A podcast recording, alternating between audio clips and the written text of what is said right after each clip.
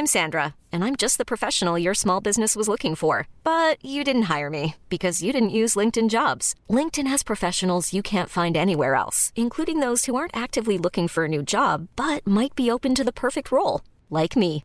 In a given month, over 70% of LinkedIn users don't visit other leading job sites. So if you're not looking on LinkedIn, you'll miss out on great candidates like Sandra. Start hiring professionals like a professional. Post your free job on linkedin.com/achieve today.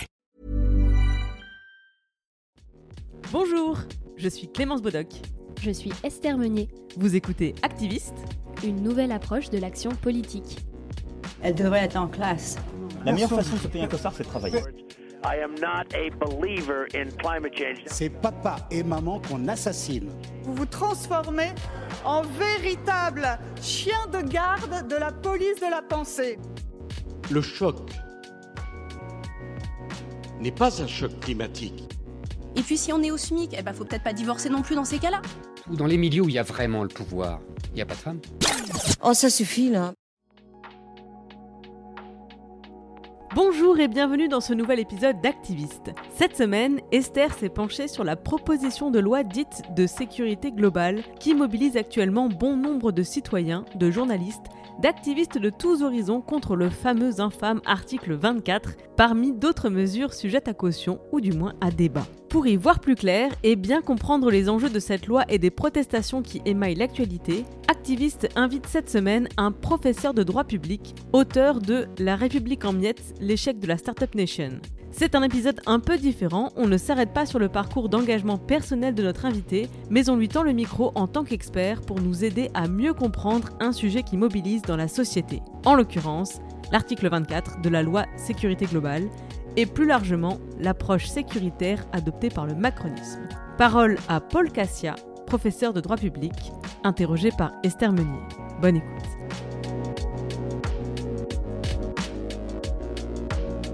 Alors bonjour Monsieur Cassia. Bonjour Madame Meunier. Première question, je voudrais qu'on rentre dans le vif du sujet, dans ce qui fait polémique euh, ces derniers jours, voire dernières semaines. Est-ce que vous pourriez me décrire l'objet de l'article 24 de cette loi sur la sécurité globale, celui qui fait la une et qui concentre toute l'attention?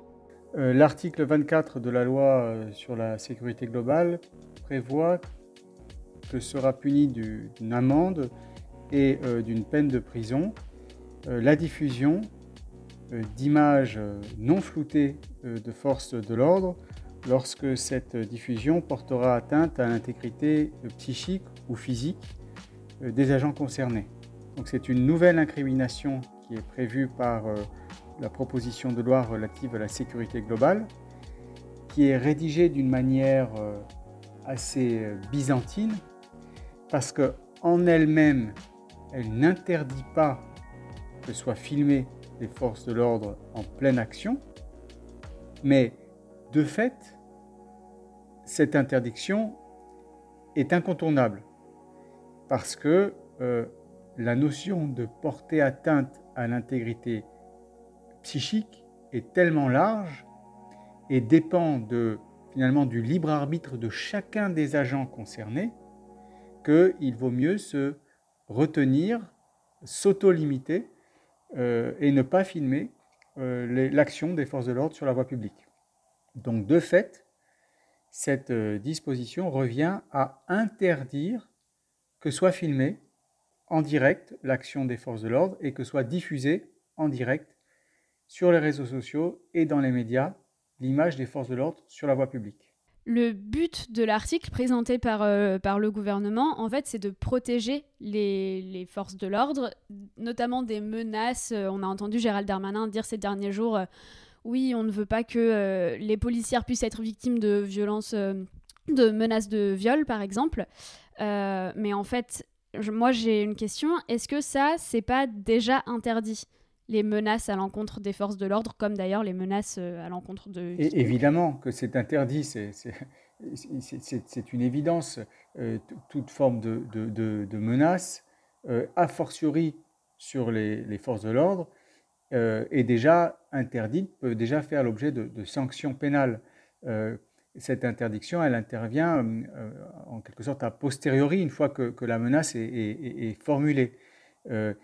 Et à cet égard, M. Darmanin prend l'exemple vraiment détestable et, vraiment presque inquiétant, inquiétant pour ce que ça reflète de sa psychologie, de, l'épouvantable assassinat d'un couple de, policiers à, Magnanville. or, il se trouve que ces, policiers ont été assassinés euh, par un de leurs voisins, indépendamment de la diffusion de, quelque image que ce soit euh, sur, les réseaux sociaux. Cette protection nécessaire des forces de l'ordre, comme d'ailleurs de toute personne, qu'elle soit agent public ou pas, à l'encontre de menaces dont elle fait l'objet. C'est nécessaire. Nous ne pouvons pas subir quel, que soit notre statut, quel que soit notre âge, notre sexe, notre religion, nous n'avons pas à subir des menaces sur notre intégrité euh, physique. Euh, eh bien, cette nécessaire protection, elle existe, elle existe déjà.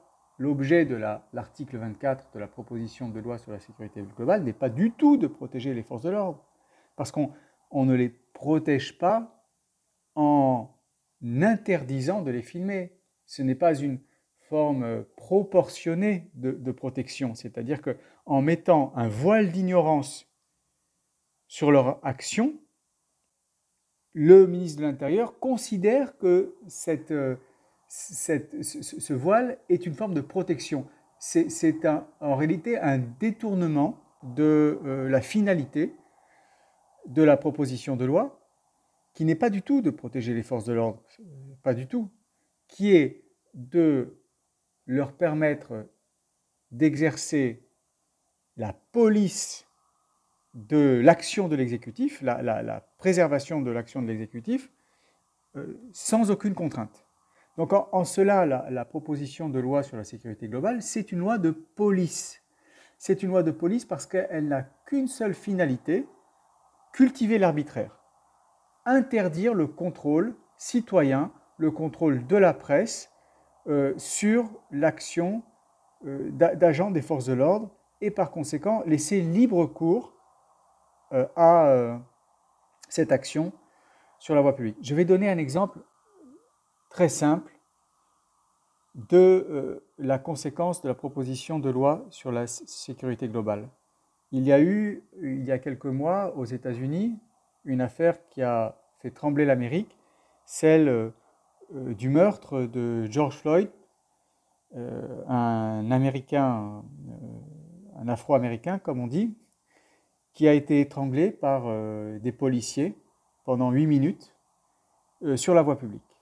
Eh bien, la proposition de loi sur la sécurité globale interdit, de fait, à quiconque de filmer ce type d'action. C'est ce qu'on a vu aussi pour, euh, euh, le, décès de Cédric Chouva, euh, toujours dans l'année 2020 à Paris. Nul ne, sera plus habilité ou en droit de sortir son smartphone devant un policier ou un gendarme agissant sur la voie publique, dans les manifestations ou ailleurs, parce que le simple fait de, filmer pourrait constituer une atteinte à l'intégrité euh, psychique des forces de l'ordre et pourrait tomber sous le coup de la sanction de l'article 24 euh, de la proposition de loi euh, relative à la sécurité globale. Donc là, cette proposition de loi est, folle.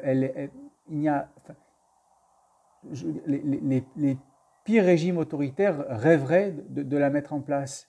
Et au final, elle dessert considérablement les agents publics à qui elle s'adresse, c'est-à-dire qu'elle met un, halo de suspicion sur l'action des forces de l'ordre, qu'on considère ne pas pouvoir être filmées, bah, ça voudrait dire qu'elles ont des, choses à, cacher, qu'il y a des actions qui ne devraient pas être euh, montrées au grand public.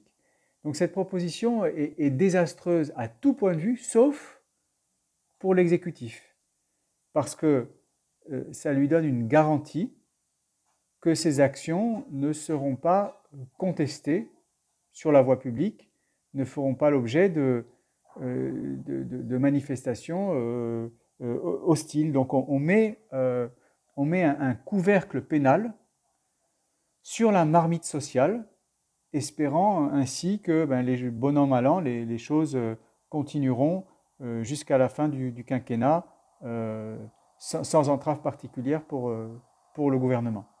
Je voudrais revenir sur ce que vous appelez cette interdiction de fait, parce qu'en fait, si on regarde les mots de cet article 24, il dit bien qu'il est interdit, enfin, qu'il est puni le fait de diffuser des images. Donc il ne dit pas euh, qu'il est interdit de prendre ces images. Il est même ajouté ensuite que ça ne fait pas obstacle à la communication aux autorités administratives et judiciaires compétentes euh, d'images et d'éléments d'identification d'un fonctionnaire de la police dans le cadre euh, donc de, de procédures. Bien sûr. La diffusion est interdite, mais vous voyez, Madame Meunier, quand vous tenez un smartphone devant moi, je ne sais pas si vous diffusez une image en direct sur un réseau social ou si vous prenez une photo qu'ensuite vous allez la flouter et la diffuser sur le réseau social. C'est impossible, on ne peut pas faire la différence. C'est indiqué nulle part euh, sur le smartphone si la diffusion est en direct ou n'est pas en direct. Euh, par conséquent, euh, simple fait de, brandir un appareil photo, un smartphone, est prohibé ou peut être prohibé et peut même faire l'objet d'un placement en garde à vue parce que potentiellement, il n'est pas exclu que euh, vous, puissiez diffuser les images peut-être que vous ne le faites pas. Peut-être qu'une euh, personne peut, en effet, prendre une photo, prendre euh, quelques images en film de force de l'ordre sans les diffuser instantanément. Mais ça, ça ne se, ce n'est pas marqué sur l'appareil. Ce n'est pas matérialisable dans, euh, dans l'intention de, du tiers à l'opération de police. Euh, et par conséquent, au-delà des mots, c'est la diffusion très concrètement en pratique, parce qu'il faut voir comment les textes s'appliquent en pratique. Sur le terrain, cette interdiction de diffusion revient à interdire de filmer, de capturer en direct des images, parce que potentiellement, euh, ces images peuvent être diffusées, même si elles ne le sont pas, elles peuvent potentiellement être diffusées euh, sur les médias et réseaux sociaux. Donc on a une loi dont on dit qu'elle euh, mettra davantage en danger, ou en tout cas qu'elle couvrira davantage euh, les violences qui peuvent être le fait des forces de l'ordre, et aussi qui restreindra donc la, capacité des journalistes et des citoyens à, documenter tout simplement ce qui se passe sur le plan des, luttes, par exemple, mais pas uniquement. Sur la liberté de la presse, ça me semble important de préciser que ces derniers jours, euh, on a aussi d'autres discours qui semblent confirmer une sorte de tour de vis euh, supplémentaire. On a eu euh, le ministre de la Justice qui dit vouloir toucher à la loi de 1881 pour éviter que, en gros, ceux qui ne sont pas journalistes et qui ne méritent pas d'être protégés par cette loi, mais qui s'en servent, ne puissent plus en bénéficier. Et il y a donc le ministre de l'Intérieur qui dit qu'en fait, si un journaliste veut couvrir une manifestation, il doit désormais, selon euh, donc son, schéma de maintien de l'ordre qui a été publié en septembre, le, la nouvelle doctrine, euh, ils doivent donc se rapprocher des autorités et donc se signaler à la préfecture de police pour pouvoir être protégés pendant les manifestations. Donc moi j'ai une question, est-ce que de votre perspective euh, juridique, on peut dire que cette loi et ces discours participe en fait d'une dynamique globale de musellement de la presse? Madame Meunier, il y a ici une dérive autoritaire du pouvoir macroniste qui est très très inquiétante et, très dangereuse et il est nécessaire que nous, citoyens et citoyennes, nous, en prenions la mesure et nous nous réveillons avant qu'il ne soit trop tard et peut-être peut-être est-il d'ores et déjà euh, et déjà trop tard, euh, je, l'ignore. Alors, euh, un, petit élément, euh, un petit élément de, contexte, nous sommes en état d'urgence sanitaire. Euh, en état d'urgence sanitaire, c'est-à-dire que nos droits et libertés sont extrêmement contraints. Extrêmement contraints, que le Parlement légifère dans des conditions particulières et en tout état de cause que la priorité des pouvoirs publics devrait être de concentrer tous leurs moyens, toutes leurs facultés, toute leur énergie à la lutte contre euh, la pandémie et à sa prévention. Or, qu'est-ce qui se passe?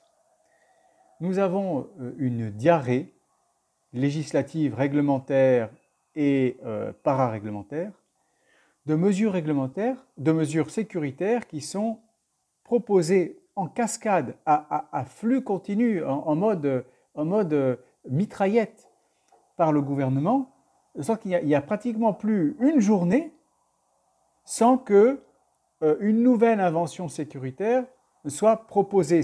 Ça donne presque le tournis, parce qu'on passe, comme vous l'avez indiqué, de la proposition de loi sur la sécurité globale à l'interdiction euh, sous peine euh, de sanctions pénales d'occuper des campus, à la nécessaire accréditation des journalistes, à la modification de la loi de 1880, et tout ça toujours bien sûr dans le but de nous protéger. Je voudrais rappeler de la manière euh, la plus solennelle possible que Monsieur le Président de la République Emmanuel Macron, dans cet ouvrage de 2016 qu'il a publié euh, pour sa campagne, qu'il faut absolument relire tant il est, euh, plus les années passent, euh, tant il devient drôle. C'est presque c'est une bouffonnerie euh, de, discordance entre le discours et les faits. Dans cet ouvrage de 2016, M. Macron écrit ceci.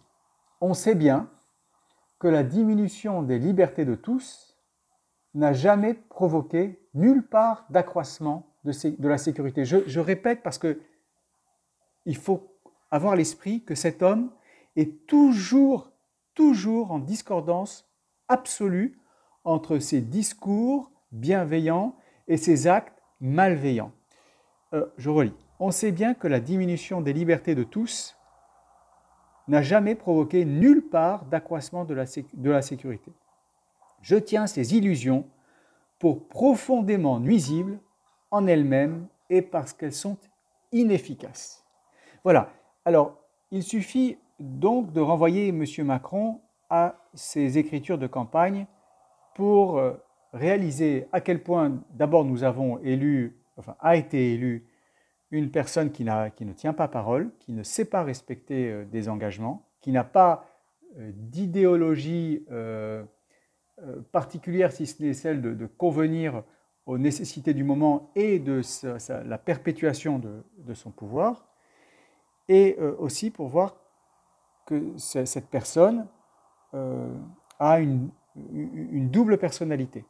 Euh, il y, a, le Macron des discours, c'est le Macron euh, de 1789, c'est le Macron qui se situe dans une tradition libérale au sens philosophique du terme, et il y a le Macron des actes, c'est le Macron qu'on voit depuis 2017, qui prolonge l'état d'urgence, qui met en place l'état d'urgence sanitaire, qui adopte une loi euh, anti-manifestants euh, et qui euh, multiplie les mesures sécuritaires en cette fin d'année 2020.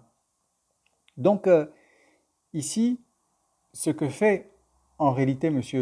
Macron et, à travers lui son, gouvernement, par l'empilement de ce millefeuille sécuritaire dont on ne se défera pas, c'est qu'il est en train de mettre en place progressivement l'équivalent d'un Patriot Act à la, française. Ces dispositions qui a, été adoptée par George Bush euh, en septembre, euh, en, septembre 2000, à la suite euh, de l'attentat commis par Al-Qaïda contre les, tours jumelles. Et cette, ce millefeuille conduit à une disparition progressive de nos droits et libertés, sans nous apporter la moindre once de sécurité physique ou sanitaire en plus. Donc nous perdons sur tous les tableaux. Sur le terrain de la santé publique, le virus est toujours là. Sur le terrain du terrorisme, la menace est toujours là. En revanche, sur le terrain de notre vie quotidienne, nous avons tout perdu. Et j'en donne un exemple très concret. Aujourd'hui, nous sommes le 19 novembre 2020, a été publié au journal officiel ce matin un décret de Monsieur le Premier ministre Jean Castex qui a pris sa plume pour autoriser la vente de sapins pour Noël. Et nous en sommes là, en cette fin d'année 2020, nous en sommes à attendre que le chef du gouvernement décide ou pas si nous pourrons acheter des sapins de Noël, parce que jusque-là, les sapins de Noël étaient interdits à la vente au prétexte de la lutte contre le coronavirus. La, situation est, tout à fait dramatique. Euh, elle, assez peu visible en 2015 quand il y avait l'état d'urgence sécuritaire, quand il y avait les attentats, parce que tout le monde considérait à tort, à tort, que ces mesures visaient des terroristes, ce qui était radicalement faux. Et l'engrenage inéluctable a suivi son petit bonhomme de chemin, qui a fait que nous avons toutes et tous été assignés à domicile, tout comme les assignés à résidence de l'état d'urgence sécuritaire en 2015-2017. Nous avons été assignés à domicile 23 heures sur 24 pendant le grand confinement entre, mars et mai 2020, sans que personne, ni vous, Madame Meunier, ni, euh, ni, ni mes voisins, ni quiconque, ne trouve à critiquer euh, la, légitimité de cette mesure et à remettre en cause son efficacité.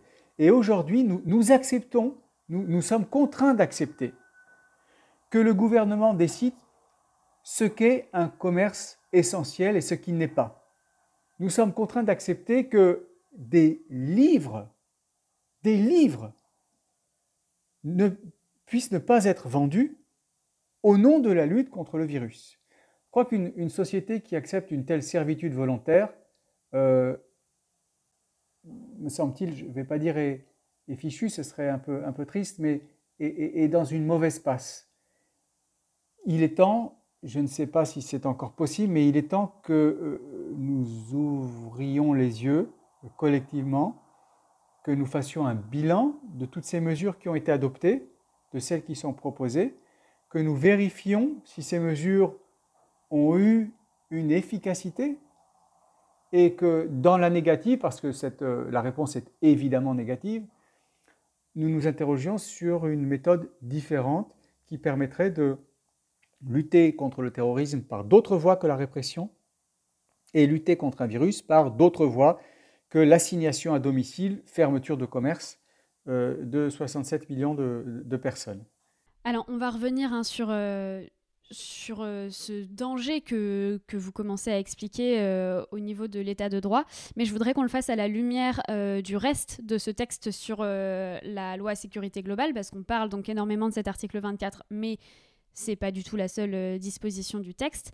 Je voudrais redire que cette loi, à l'origine, elle visait à transposer euh, juridiquement, législativement, euh, des dispositions d'un rapport parlementaire qui voulait mieux articuler le travail entre donc euh, la police et la gendarmerie d'une part, la police municipale d'une autre part, et, et aussi le, secteur de la sécurité privée. Donc, au final, dans le texte, je vais citer quelques mesures. Hein, je ne vais pas forcément pouvoir toutes les donner parce qu'il y en a beaucoup. On a donc plus de compétences pour la police municipale et la création d'une police municipale à Paris. Euh, pour les agents de, sécurité, on a renforcé la formation, euh, on a durci aussi les conditions d'accès à ces, métiers-là. Euh, on habilite aussi les agents de sécurité à détecter des drones. Sur l'usage des caméras mobiles, les policiers pourront désormais transmettre les images en temps réel à leur salle de commandement. Euh, on a aussi l'usage des drones en surveillance de manifestations et surveillance des lieux particulièrement exposés à des risques d'agression, vol euh, ou trafic en tout genre euh, qui est autorisé. Un élargissement de l'usage des armes des forces armées pour pouvoir mettre fin au parcours criminel. Et aussi donc interdiction des réductions de peine pour certaines agressions ou menaces à l'encontre des fonctionnaires ou des forces de sécurité, pompiers. Et aussi donc ce fameux article 24. Donc là-dedans, il y a plusieurs mesures citées comme ça qui peut-être euh, ne font pas forcément tilt dans la tête euh, d'une personne lambda, comme ça pourrait être le cas pour moi. Euh, mais il y en a plusieurs qui soulèvent des interrogations, parce que par exemple, on a la défenseur des droits Claire Edon qui a pointé plusieurs risques, et j'aimerais bien que vous, pouviez, que vous puissiez les, détailler avec moi.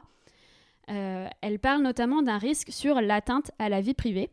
Est-ce que vous pourriez expliquer un peu en quoi certaines de ces mesures pourraient porter un risque euh, concernant l'atteinte à la vie privée. Voilà. Mais c'est très simple. Vous voyez, ce que fait cette loi, c'est qu'elle autorise les forces de l'ordre à nous filmer, alors que dans le même temps, elle, nous interdit de les filmer. Il y a là un effet de ciseau euh, considérable euh, et dangereux. C'est une loi de police parce qu'elle cache ce qu'il faudrait qu'on puisse voir, c'est-à-dire l'action d'agent public, et elle donne à voir ce qui devra, devrait relever de l'intime, de notre vie privée. Quelques exemples. Un drone. Un drone qui contrôle une manifestation. C'est particulièrement attentatoire à la vie privée parce que le drone retransmet, ou peut retransmettre, mais le retransmettra en direct des images de toute une foule un poste de commandement de, gendarmerie ou de préfecture, avec possibilité d'enregistrer ces images, de reconnaître les visages, d'enregistrer ces images. Alors bien sûr pour une durée limitée, mais ça personne ne vient contrôler la, la, destruction des images au-delà de, cette durée. Et un drone euh, euh, euh, peut être utilisé bien au-delà des manifestations. Initialement, la proposition de loi, telle qu'elle a été présentée à, la mi-octobre, le 20 octobre, prévoyait que les drones seraient utilisés pour le contrôle des manifestations. Mais d'ores et déjà, des amendements en ont étendu l'usage bien au-delà. On permis aux douaniers euh, de, les utiliser. On permis à la police municipale de les utiliser. On prévu qu'ils pourraient être utilisés pour euh, lutter contre le terrorisme, c'est-à-dire pour à peu près tout. Pour, euh, qu'ils pourraient être utilisés dans les lieux où sont susceptibles de se dérouler des violences particulières ou des trafics de drogue, c'est-à-dire à peu près partout. Est-ce qu'on imagine une société où des drones sont en permanence au-dessus de nos têtes, en enregistrant les images, en, nous reconnaissant, en sachant que, vous êtes à tel endroit, à tel moment, euh, et qui sont par ailleurs susceptibles de filmer à l'intérieur des domiciles. À l'intérieur des domiciles. Euh, un, drone peut parfaitement regarder ce qui se passe à travers d'une fenêtre. Euh, cette utilisation est d'une dangerosité extrême pour nos, droits et libertés. Je crois que lorsqu'on aura basculé dans la société de, contrôle de, de, nos mouvements par drone, nous aurons probablement tout perdu, tout perdu sans rien gagner d'ailleurs en termes de sécurité, parce que euh, l'ensemble de nos mouvements pourra être euh, scruté euh, de manière continue.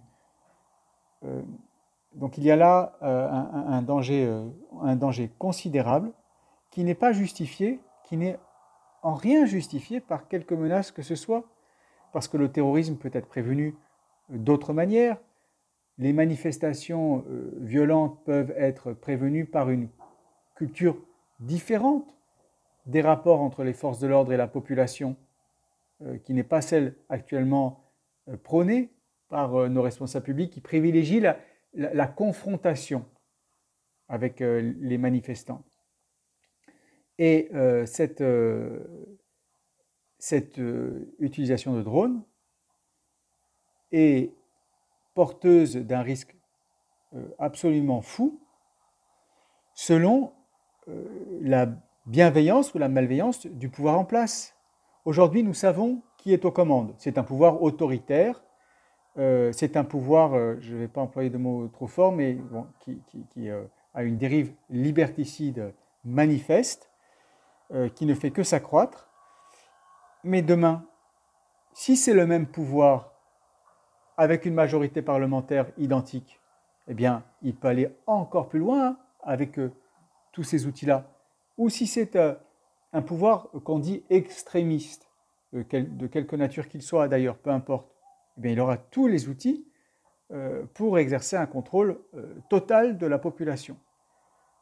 Nous sommes quand même le, pays de la Déclaration des droits de l'homme et du citoyen de 1789, c'est-à-dire que à l'égard de l'ensemble de la planète, nous portons des valeurs de tolérance, de liberté, de démocratie, de respect de, la dignité de la personne humaine, de respect de la liberté d'expression, de la liberté d'opinion, de la liberté de, manifestation, qui doivent être euh, des, flambeaux, des étendards. Or, nous avons basculé dans le côté obscur de la sécurité qui fait que ben, nous sommes devenus, dans les démocraties, l'avant-garde des mesures sécuritaires. Et ce, bascule, il est, il, est en réalité impardonnable. Je veux dire, ce qu'est ce qu'est en train de faire l'exécutif euh, avec euh, la complicité du Parlement est d'autant plus impardonnable que nous sommes en état d'urgence sanitaire. Euh, que, ainsi que je l'ai indiqué tout à l'heure, la période ne se prête pas à l'adoption de telles mesures, à la fois par leur objet même, qui n'a rien à voir avec la lutte contre le virus, et par les circonstances qui interdisent aux citoyens de s'exprimer normalement, au Parlement de travailler normalement. par exemple, les universités sont, inaccessibles aux étudiants. On ne peut pas tenir de conférences sur ce, type de sujet en présentiel.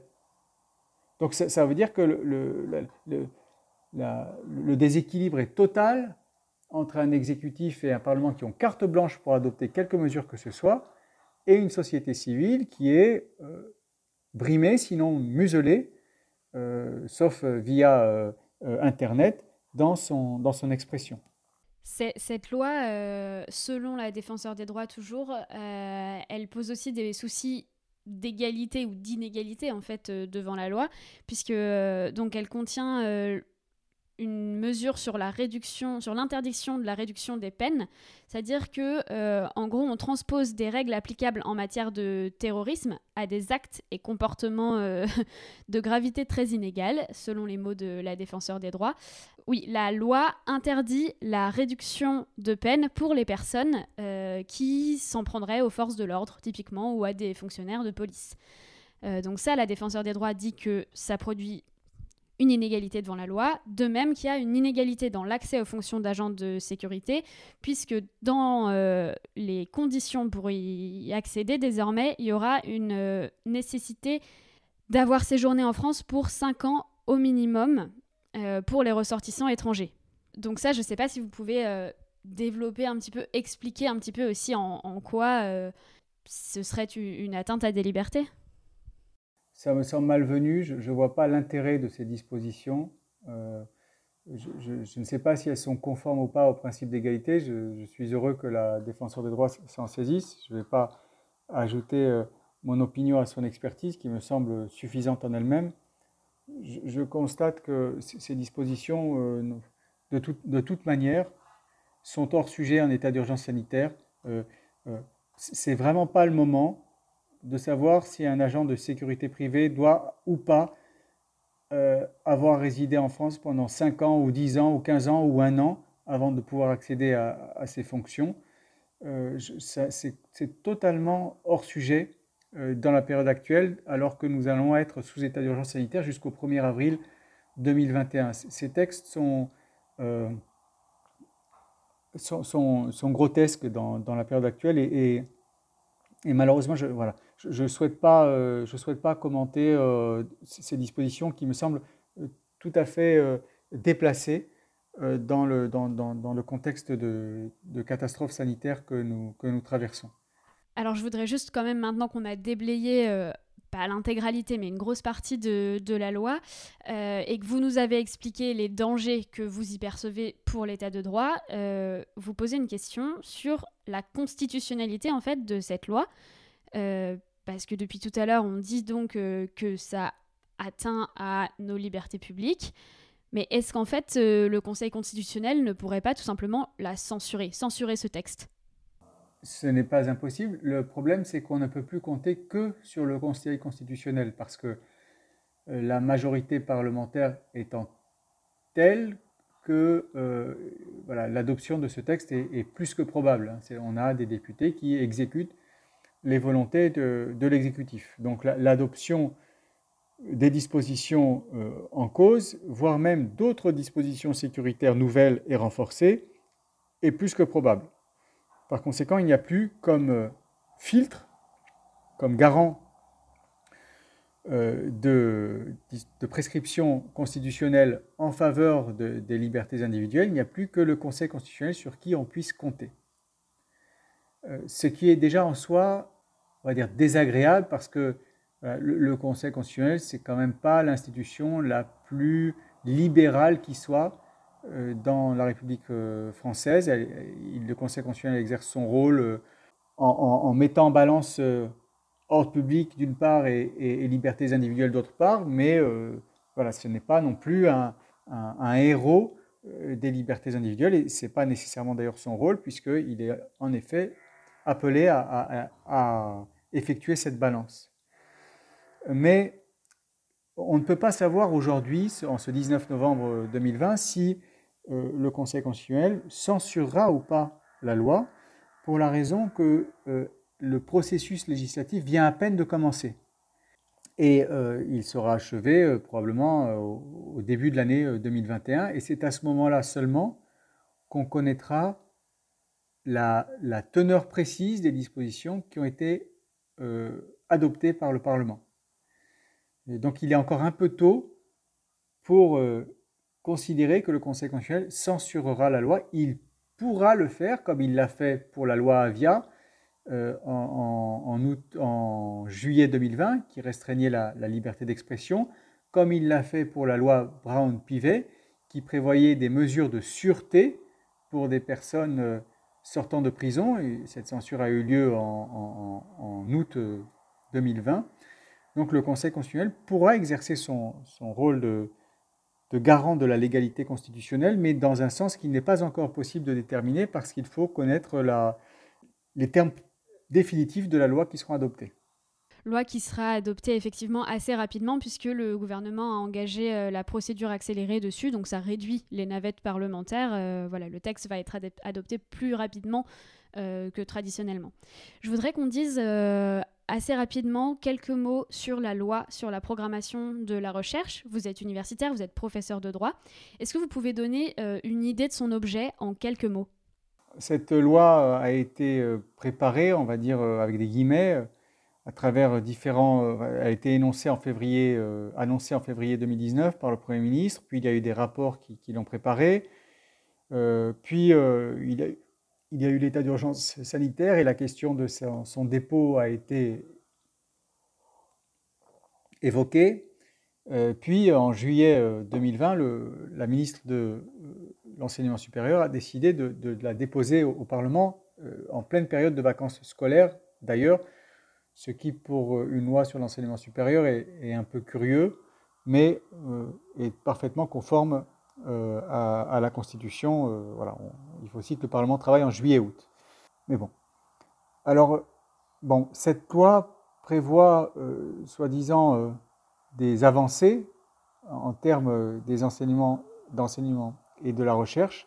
Elle part d'abord sur un constat du décrochage de la recherche française, un constat qui est unanimement partagé du décrochage de la recherche française, de l'absence d'attractivité de l'enseignement supérieur public français, constat qui est partagé et qui en lui-même est inquiétant. inquiétant. Mais la loi ne remédie pas euh, euh, à ce constat, elle ne fait que l'aggraver. Elle ne fait qu'en réalité qu'enfoncer l'enseignement supérieur dans le marasme dans lequel il se trouve depuis la loi LRU euh, de, 2007, la loi sur le, euh, votée par Valérie Pécresse, euh, à l'initiative de Valérie Pécresse en 2007. Elle prévoit d'un financement, alors comme toujours avec le quinquennat Macron, et d'ailleurs dans les précédences, ça paraît tout à fait mirobolant, sont annoncés des financements de, de plusieurs milliards d'euros sur, les, sur les dix prochaines années, mais voilà, sont annoncés des financements de 26,3 milliards d'euros en faveur de, des universités d'ici à 2030. Mais en réalité, le, Sénat a constaté que cette hausse serait en réalité cinq fois inférieure à ce qui est annoncé, du fait notamment de la prise en compte de l'inflation, et que euh, la, la recherche publique ne bénéficiera pas des 26 milliards d'euros publiquement annoncé, mais seulement de 7 milliards d'euros supplémentaires d'ici à 2030. De sorte que les dépenses de recherche, euh, les dépenses en faveur de la recherche de la part de, la France, sera toujours en 2030 inférieure à 1% du produit intérieur brut. Aujourd'hui, c'est 0,8%. Et l'objectif de la loi, c'était d'atteindre les 1%, ce qui est, disons, la, moyenne dans les, dans les pays, dans les pays dits développés. Cet objectif ne sera pas atteint par les financements qui sont programmés. par conséquent, déjà sur le terrain budgétaire, il y a une entourloupe qui a été mise en place par le Parlement et l'exécutif et aussi sur le terrain des, carrières. Sur le terrain des carrières, euh, cette loi est tout à fait catastrophique. Je dois vous dire que la situation de l'emploi public à l'université est dramatique, dramatique, vraiment. Les enseignants sont sous-payés. Il faut, il faut être fou aujourd'hui pour euh, vouloir devenir maître de conférence des universités, parce que le, salaire, le traitement plutôt de, des, des, euh, maîtres de conférence et, je veux dire ridicule par rapport au, sacrifice qu'implique l'accession à, ce, poste. En, 1985, un, traitement de maître de conférence, c'était 2,25 SMIC. En 2018, ce n'est plus que 1,53 SMIC. 1,53 SMIC.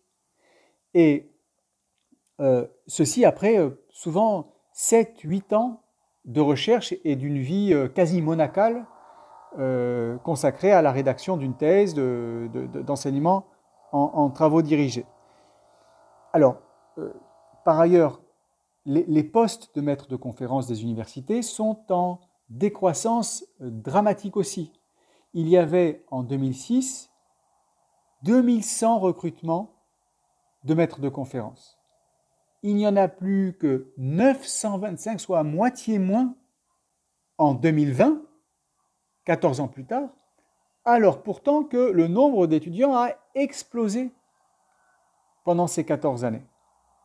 Donc sur, le plan de l'emploi, la loi, euh, la LPR, ne remédie pas à la situation dramatique euh, des enseignants-chercheurs en termes statutaires et de rémunération, non plus d'ailleurs que euh, des personnels administratifs. Euh, elle, prévoit aussi une compétition euh, tous azimuts, euh, propre au macronisme, au néolibéralisme qu'Emmanuel Macron prône à l'instar de Margaret Thatcher. il a en cela 40 ans de retard dans, son idéologie managériale. On, en voit les conséquences en termes de santé publique. Puisque eh les financements des projets de recherche vont être réalisés essentiellement, plus encore sur projet, à travers des demandes faites à l'Agence nationale de la recherche. Donc ça veut dire que euh, les, chercheurs et chercheuses devront rédiger des projets. C'est très lourd, c'est très long, c'est des, des, dizaines et des dizaines d'heures euh, de, rédaction euh, pour, le cas échéant, obtenir un financement par l'Agence nationale de la recherche. Et sans certitude à cet égard, c'est une perte de temps considérable, sans certitude d'obtenir un financement. Euh, donc il y a une compétition pour euh, les projets de recherche, une compétition pour les postes, puisque euh, la, loi prévoit l'adoption de, contrats à durée indéterminée, mais déterminés quand même parce qu'ils seront liés à la réalisation de projets de recherche. La loi prévoit la création de ce qu'on appelle les tenure tracks, c'est-à-dire des postes d'enseignants qui ne sont pas pérennes, euh, dont la titularisation sera euh, soumise euh, ben, finalement à,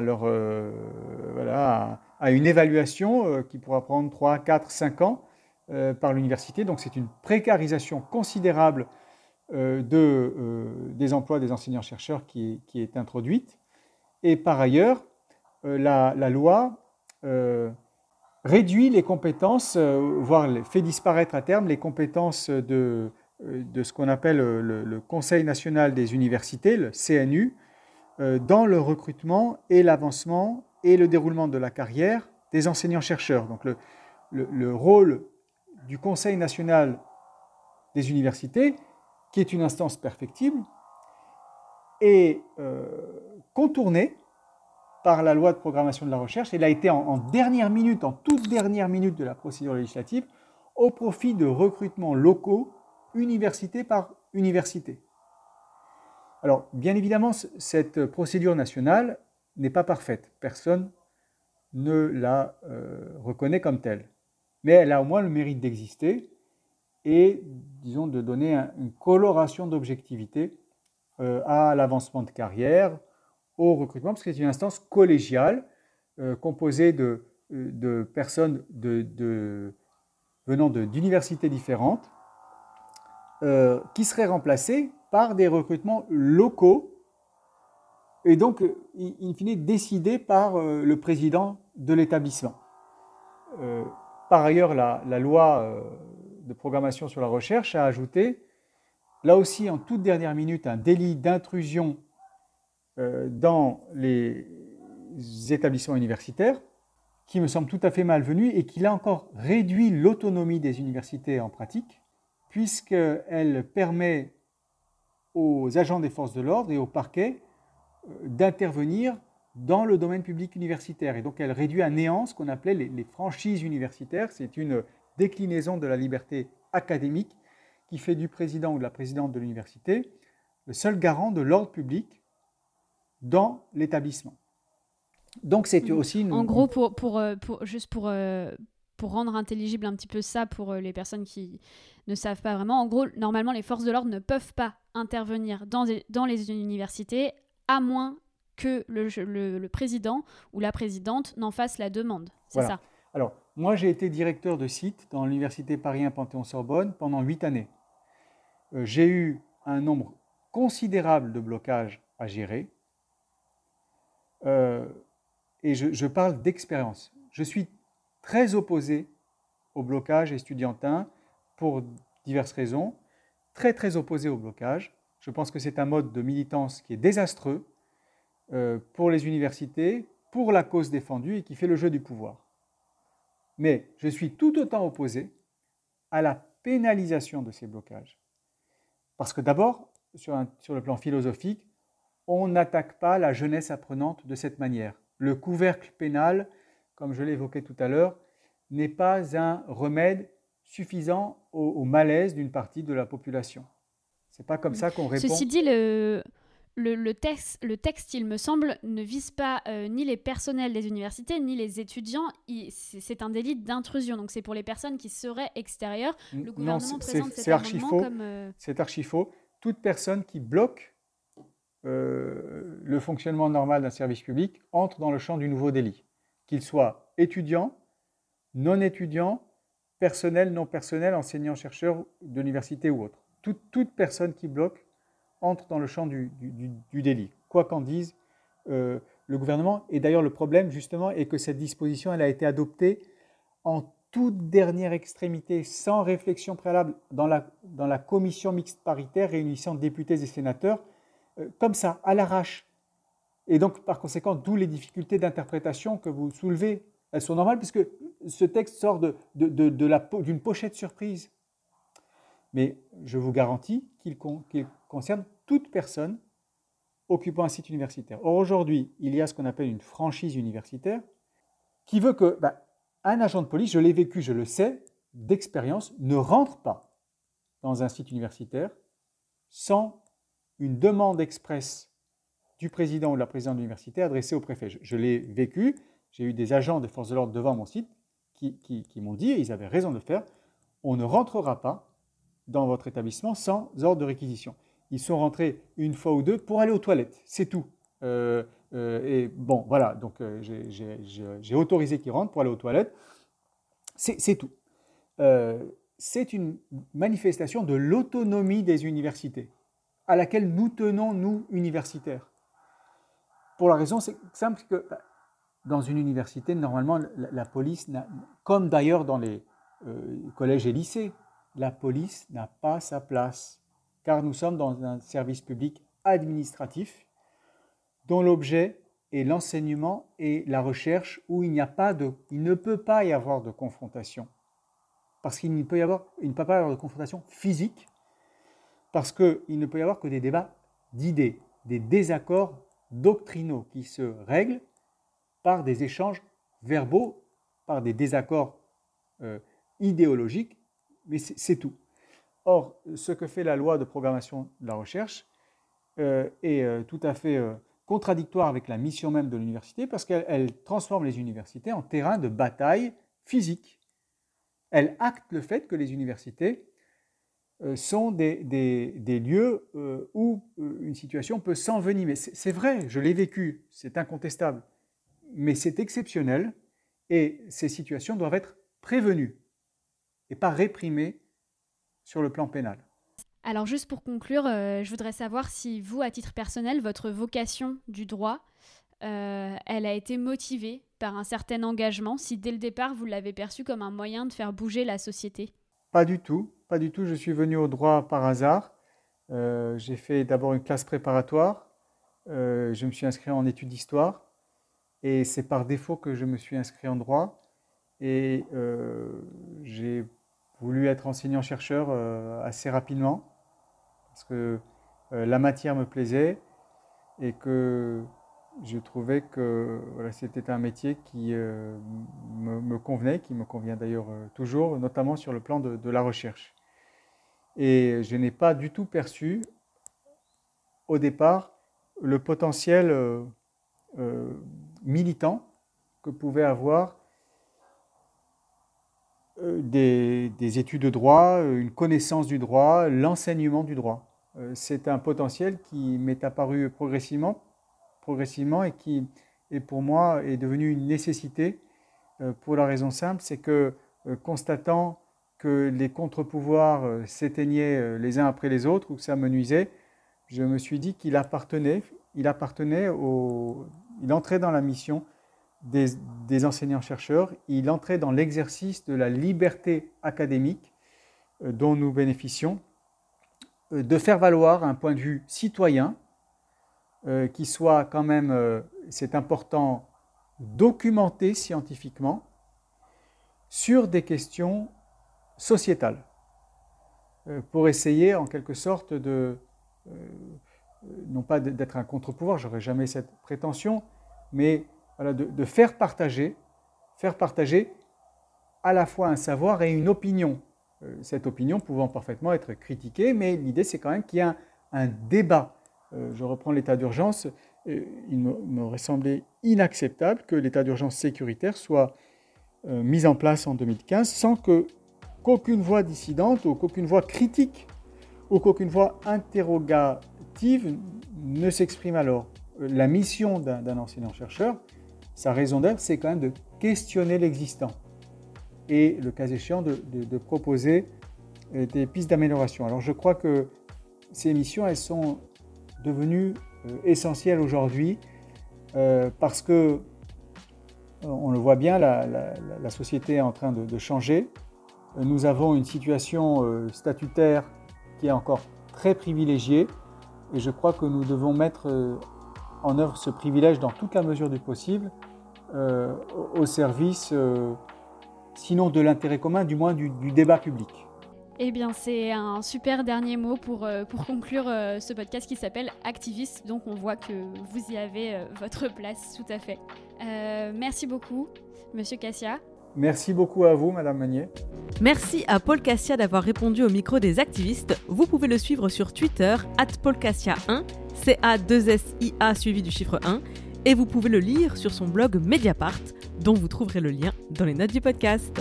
Merci Et voilà pour cet épisode d'Activiste. On espère qu'il vous aura inspiré à agir.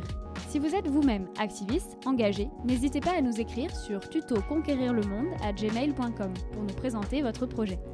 Activiste est un podcast entièrement produit et réalisé par Clémence Bodoc et moi-même, Esther Meunier, alias Esther Reporter. Vous pouvez soutenir ce podcast et notre travail en général en contribuant à nos Patreons respectifs dont les liens sont dans la description. Vous pouvez aussi laisser des étoiles et des commentaires sur vos apps de podcast et partager nos épisodes à vos proches. C'est ce qui nous aide à nous faire connaître. Merci beaucoup pour votre écoute. On se retrouve la semaine prochaine. D'ici là, prenez soin de vous.